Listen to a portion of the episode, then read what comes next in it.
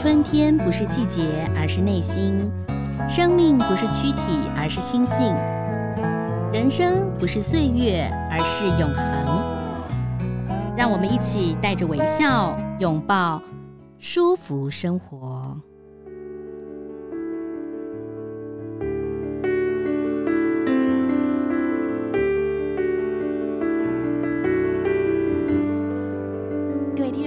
是赵婷，欢迎收听今天的舒服生活。今天呢，舒服生活很高兴再度邀请到哇，好多听众朋友都非常喜欢的宋怡慧老师。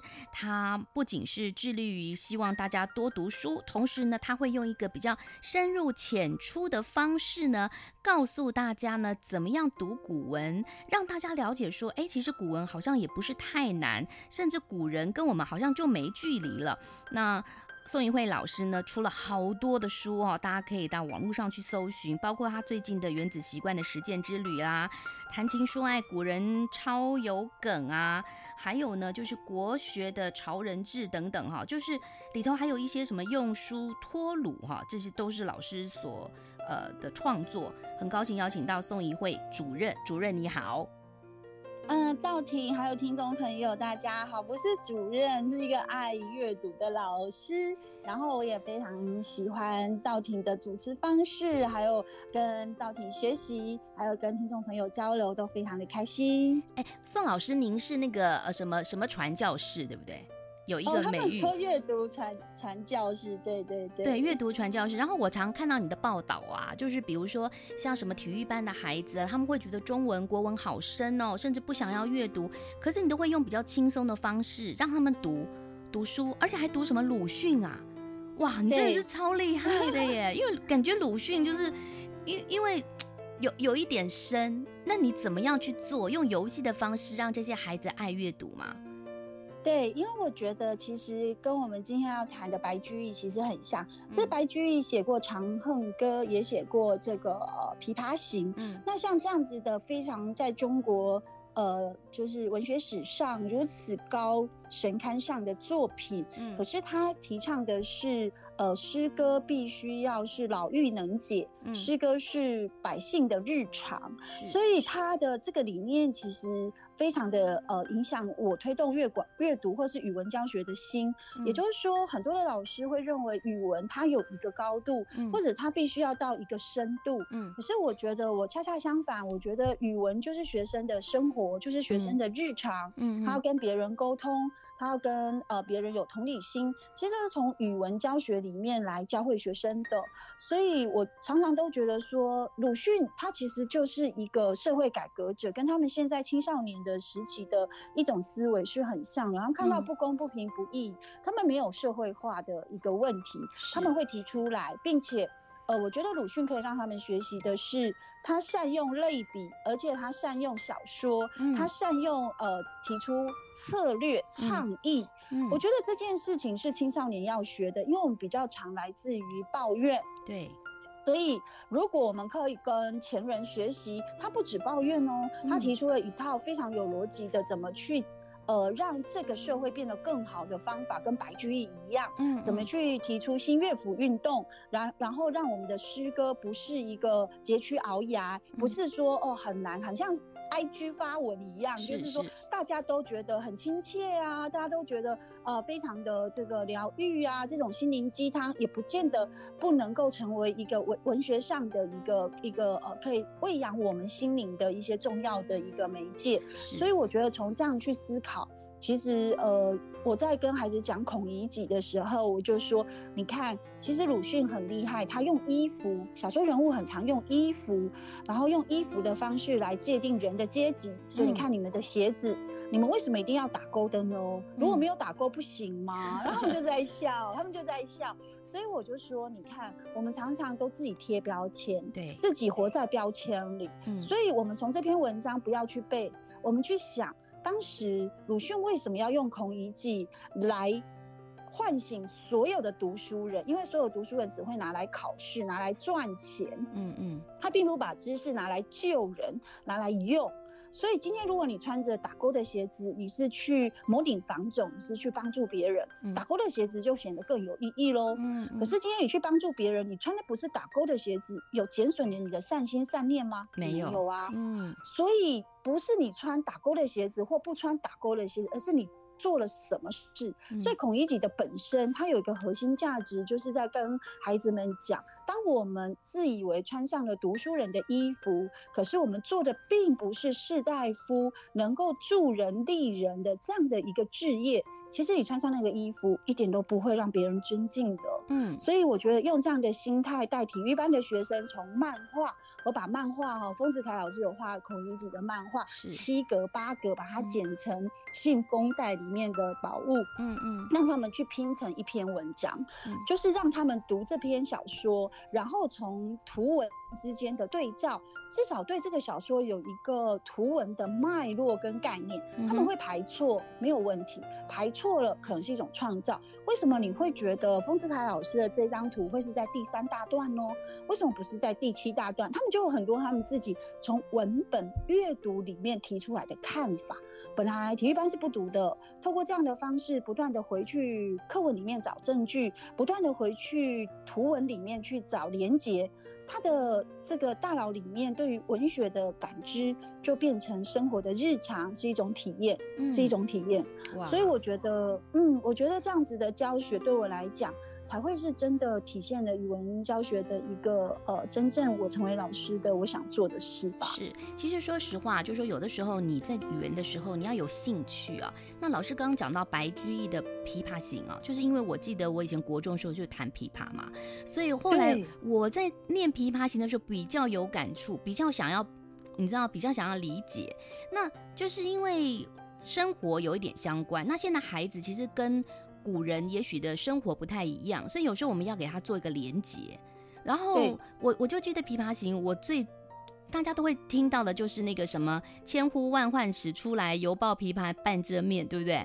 但是我记得我最记得的就是那个，应该是“大弦嘈嘈如急雨，小弦切切如私语，嘈嘈切切错杂弹，大珠小珠落玉盘”。你好厉害！没有没有没有啊，后面就不太会了啦，就大概记得是说，应该是说他是十三岁就学琵琶啊，什么什么内容，我记得是这样子啊。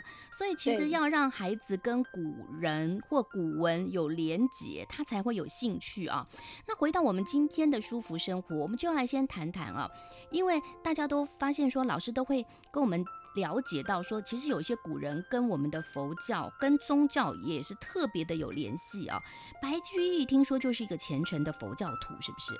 没错啊，他叫呃香山居士，嗯，所以他不只是一个非常伟大的诗人，他也是个非常虔诚的佛教徒，嗯，所以我们可以发现说，其实他本来啊，应该就是说交往的对象都是宰相啊，都是那一些上流社会的人，嗯，可是后来他越来越体现这个呃民间百姓的疾苦之后，嗯，他反而跟非常多的僧侣成为非常好的朋友，嗯，因而你就会可以发现说。真的，他两度到洛阳，并不是去当官，嗯、而是去呃这个圣善寺里面去找法林禅师。嗯、法林禅师只有给他八个字，哦、他说：“你要观，嗯、你要觉，你要定，你要会，你要明，你要通，你要记，最后要舍。”嗯，八字。所以这个八个字呢，我们就可以发现说，他让白居易开始从一个文学大师。变成一个推广文学的人，嗯、然后最后你看你最喜欢的《琵琶行》很有禅味。他说：“嗯、我们呢是天涯的沦沦落人，人相逢何必曾相识。”嗯，你看我们我们两个，一个是江州司马，嗯啊，一个是十来岁你就在长安城，嗯、你是一个最棒的这个琵琶的这个琵琶女，嗯、你弹给王公贵族听，嗯，可是年老色衰后。你既然嫁到了，我们如果举现在生活例，就是你嫁到了兰屿，嗯、然后你变成商人的太太，嗯、你已经忘记你过去在台北的时候，你是在国家剧院的第一把交椅，你忘记这件事了。嗯嗯。那我今天听到你的这个琵琶声，让我想起了我白居易当年，我也是前三名考上这个。这个呃科考，嗯、我也是立志要成为国家的栋梁。可是我现在跟你一样，到了兰屿，嗯、到了江州，嗯，然后但我听到了你的这个这个呃琵琶声，琶声，我要鼓励你，我要鼓励自己。嗯我们不要忘记初衷，嗯、不要忘记当时你为什么这么爱琵琶，嗯、不要忘记当时为什么我要读书，要帮助全天下的人脱贫脱困。虽然我现在做的是闲官，但是因为你，我想起了我的抱负，嗯、我想起了我今天在兰屿，我有一天要回台北，嗯、我可能真的要好好的再重新振作，嗯、很感人吧？很感人，感人而且呃，可是我觉得他说为君翻作《琵琶行》嘛，对不对？对，他就是又帮他写了一。哎，我觉得这个，我觉得也值得。而且你知道赵婷，你知道那种感觉吗？就是我，我如果今天送一会，我已经是个过气的作家了。嗯。可是今天既然有人告诉我，你知道我看了你的书，我我真的能够理解你当时最辉煌的时候是什么样子，请你继续写下去。嗯。你看这个是不是一种非常温暖的对于众生的一种？爱，就是说你现在已经不是一流一线的明星了，嗯、但是你不要忘记你的东西如此动人，你要继续谈下去，继续写下去。嗯、我们都是彼此的贵人，我觉得这个真的是一个非常。让我感受到，就是说，他真的是把所有的人都当自己一样的，就是用一种爱他的心、同理之心、嗯、尊重之心，嗯，去呃，对于所有身边出现的陌生人，其实这个琵琶女是陌生人，对、嗯。可是你知道她有她有多，她写一篇文章多贵吗？嗯，其实，在当时她写一篇文章，如果要卖钱，其实，在现在的市价是三五万、欸、哇！可是他是无偿的写了《琵琶行》，送给这一个琵琶女，让她贴在脸书 I。IG 哎，让他继续爆红哎，让他继续被关照。嗯、他学生很很讨厌《琵琶行》，是因为老师拿来背，哦，叫他背，对啦，叫他考试考错一个、嗯、呃写错一个字，然后我就罚你写十次。学生对《琵琶行》无感，可是我跟他讲，你知道这是什么吗？你现在在你的吉他社，你在吉他社惩罚的时候，所有的人都给你拍手，然后觉得你就是要出道了，你就是我们台湾音乐界的这个翘楚。周杰伦，嗯。对，你就是周杰伦，可是三十岁了，四十岁了，你既然在一家小公司当小职员，你还记得你当时吉他社的这样的自己吗？这样的身影吗？嗯，嗯，如果怡慧老师想起来了，然后把这段往事贴到我的脸书，结果有几亿的人帮你转分享，你觉得那是什么感觉？对，这就是琵琶行，这就是，这就是琵琶行，这就是年轻人会了解。老师用一个比较现代的呃方法来告诉大家。不过就是说，你知道。我觉得，尤其是从事我们当然有点题外话，从事这个演艺的行列，或者是这个，其实人难免有起起伏伏，所以有的时候不要对现在的呃低潮会有点失落，因为人生就是如此。呃，我我我其实可能觉得，我虽然年纪没有到呃六七十，我觉得很多东西其实真的都是空。对我来讲，我就觉得说，没错不要太在意。但是，呃，因为这样子，他去鼓励了别人，有了这么棒的呃这个琵琶行，我觉得也是让更多人能够了解。不过，回到老师您刚刚讲说，白居易自己后来还皈依佛门，那他这个也写了几个很有名的，像是放鱼，对不对？放吕燕啊，这些诗，熟鸡哦，想谈谈这一段哦，嗯、就是他晚年的时候，其实对他来讲，文学已经变成了一个呃可以为佛法所用的一个很重要的一个媒介。嗯、他说他用文学的笔来写佛学的这个精奥的真谛，哦、然后他愿意让对更多的人透过他的这个呃。简单的语言，然后大家都老妪能解的文字，嗯、能够更理解说，呃，我们为什么要世世赞佛，然后我们为什么要世世在这个法轮资源里面，我们要呃去成为一个呃，对于很多的人世间的这些起起伏伏如泡影般的这个嗯。人生，嗯嗯、我们可以给予别人跟自己更多更多的这个呃。对于空的理解，我觉得这件事情真的是白居易很厉害的地方啦。嗯、然后他在当，就是希望就平民都能够了解，对不对啊？哦、对，老老太太呃呃老对儿童老人儿童都可以了解。嗯，我觉得对。然后对，因为他说，其实对对呃。佛法的理解不是年纪，我觉得他这个阐释我也很喜欢。嗯，他说呢，其实呃，对于佛的这种。呃，顿悟或是理解，其实有时候三岁小孩比八十岁的老人可能都更更看得清楚这个人生的真谛。嗯，有时候童言童语嘛，对也能够点化我们一些蒙昧之心。哎、欸，我记得我我印象很深刻，嗯、我不知道有一次很多年前，我对一件事情有点懊恼，然后你知道，真的童言童语，我女儿才四五岁，就说。那就已经这样了，就不要再想了，没有关系。对就是你知道，就反而童言童语，就是说啊，他点到我了，有什么好懊恼的？往继续往前就好了。嗯，没错没错。所以你看，那那种放下也是佛家里面的舍嘛。嗯，嗯。所以我们的孩子既然哦、呃、还还没有到，就是去理解这个。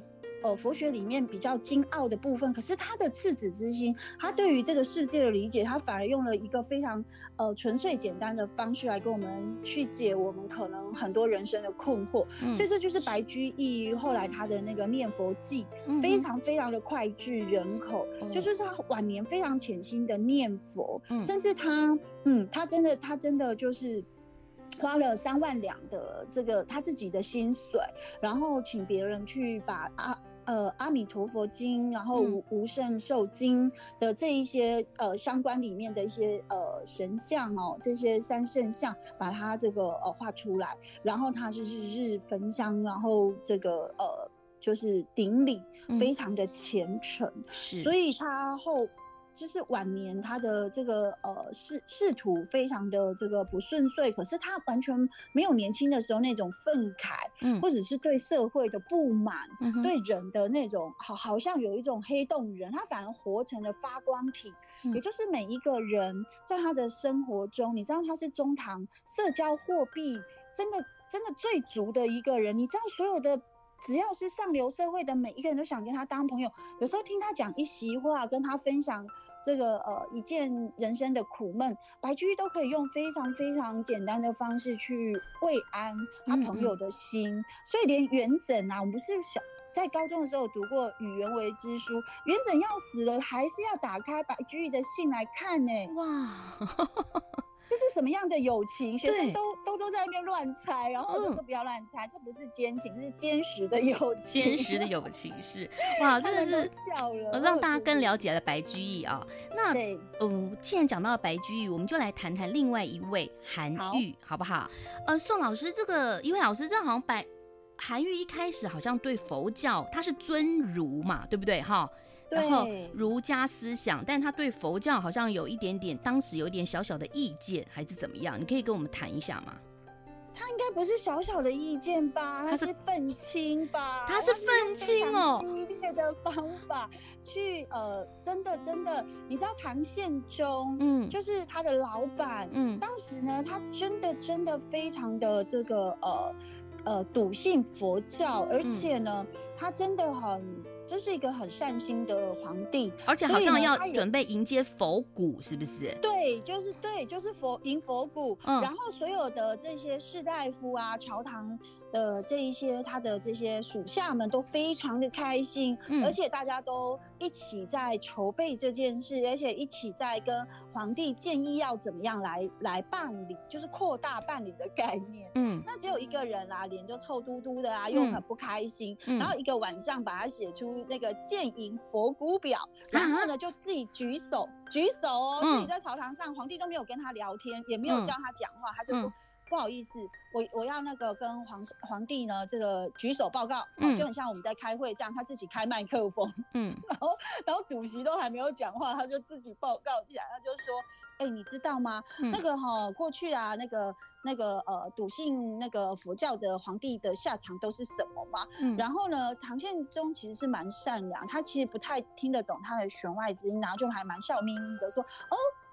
你应该因那个爱卿用错词了吧？怎么会是下场的？是是是有什么好的这个事情要跟我们分享吗？”嗯，好、喔，这个宪宗其实是蛮蛮善意的人呐、啊，嗯、然后。然后这个当时啊，韩愈就是年轻，而且你知道他是步步高升，嗯，因为宪宗就是很欣赏他，所以他当了先当台大哦的校长，嗯，再当台北市长，嗯，然后再当行政院长，哎呦。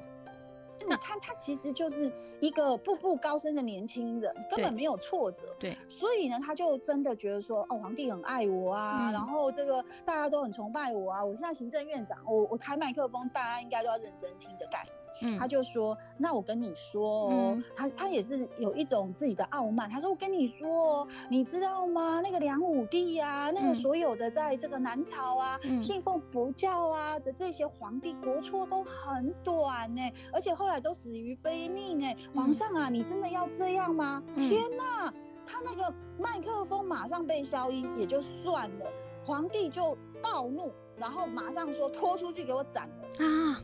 拖出去给我斩了。嗯，虽然皇帝是很仁爱之心，可是他真的太生气了，嗯、因为这个跟他的信仰，跟他完全不能够被撼格，不能够被被这个呃这个挑战，这是他的底线。对，所以他就非常的生气，然后就说拖出去斩了这样。嗯、然后其实韩愈行政院长，你知道他栽培多少弟子，有多少人都是他的亲朋好友，对不对？对。所以大家就跪下来了。哦，皇帝，你就是一个呃。慈爱的人，嗯、你不忍杀生。嗯、虽然这个行政院长口无遮拦，嗯、真的是很不 OK，可是你可不可以原谅他？我学生听到这里，嗯、他们都觉得说：“天哪，这个这个也讲的真的太夸张了。嗯”那我就跟学生讲。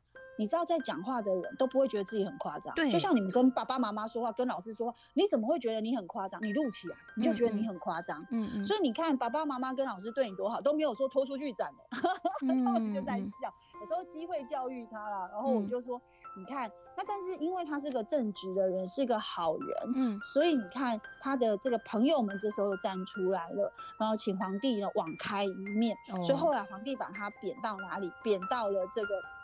绿岛，哦，就是这当时的潮州，嗯、就说 我永远不要再看到你了，你就去给我绿岛、嗯、去当官，然后你就去，嗯、你就去绿岛，那还不错。皇帝蛮仁慈的，而且在那个唐朝的时候，我记得我们之前也有跟大家谈过嘛，哈，像这个银佛骨就是舍利子，对不对啊？对他其实也不只是像武则武则天，好像也有银佛骨，对不对？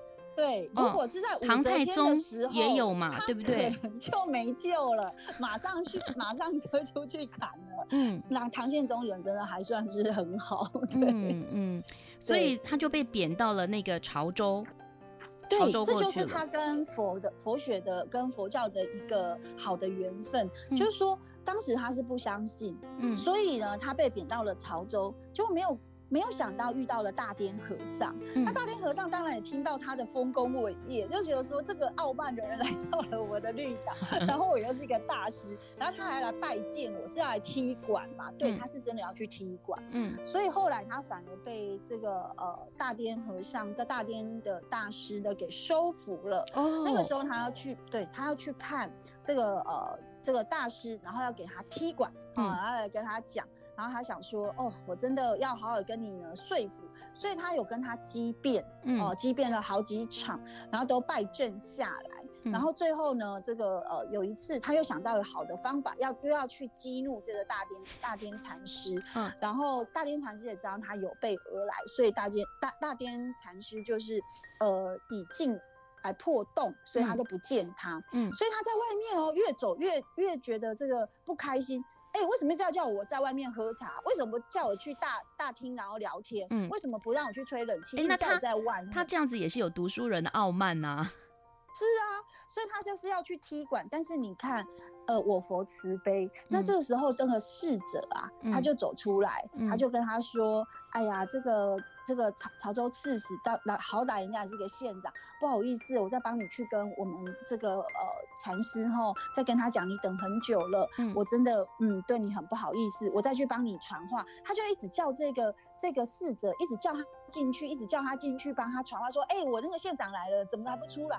我县长来了，他说他说没办法，他现在进入进入一个就是禅修的状态，他不能打断，嗯，嘿，请你一定要等他，嗯，啊，不然你就先离开，嗯。他就一直传这个话，然后到最后是这个侍者，他就跟禅师说，他在外面，你已经用了你这种呃静的方式来教会他怎么去等待的心，嗯，他并没有走，你要不要给他一个机会？嗯，就是跟他再谈一次。嗯，他今天来，我们不要有这个想法，我们就让他进来。我们再给他最后一次的这个这个点化，嗯，点化，对，再给他机会。嗯，所以后来韩愈说他开始亲近佛法，其实感谢的不是大颠禅师，而是这个逝者。嗯，原来每个人都在帮我们开一个进入佛学的门，有时候并不是大师，有时候只是一个普通我们身边对于佛这这这这个的引渡人。嗯，所以他就说，如果他能够走入佛教，他能够跟这个呃慈悲心画上等号，他。感谢的可能不是这一些他身边的这些大法师们、大禅师们，嗯、可能是这一个当时愿意帮他说一句话，让他进入佛门哦的这一个侍者。我觉得这个故事就蛮感人的。而且我知道他后来跟这个大颠和尚成为了好朋友，对不对？非常好的朋友，常常一起一起下棋。然后呢，他也透过大颠和尚对于佛教有更深的了解跟认识。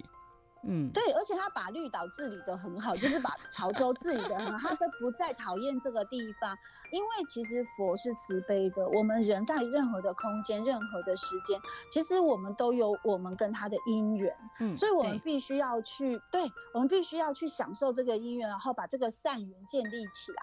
嗯，所以他其实如果没有被贬到潮州，他这一生也不能遇到他生命的贵人，然后走入我们的佛门，走入更亲近我们佛学的一个殿堂。嗯，所以我觉得这也是一个很棒的故事。是，哇，今天老师讲了两位哈，大概大家以前都只是对他的作品了解，但是透过了老师的这个一位老师的说明，然后呢说了一些故事，让我们好像跟古人真的又更近了一层，也发现他们两位其实跟我们的佛教还是有一些深深的缘分啊。